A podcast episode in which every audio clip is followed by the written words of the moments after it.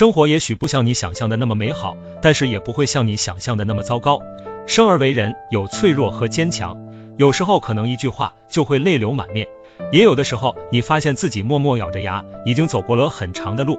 那些曾经以为过不去的坎，经历过了也就那样。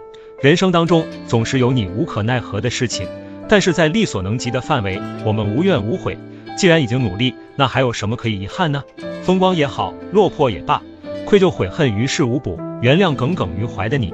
今天的结果只是选择而已，不要站在现在的立场去批判过去的自己，曾经的天真、自以为是的尊严、责任，让自己一步一步走向低谷，并非是错误，只是选择。即使可以重来，能够回到当时那个状态，以我们当时的心智和认知，还是会踏上同样的路。美好与糟糕只是结果而已，尝试与生活和解，不管好与坏，接受自己的每个时期。过去已经过去，把未来交给时间。无论脆弱还是坚强，拥抱今天的烟火人间。加油吧，放过自己。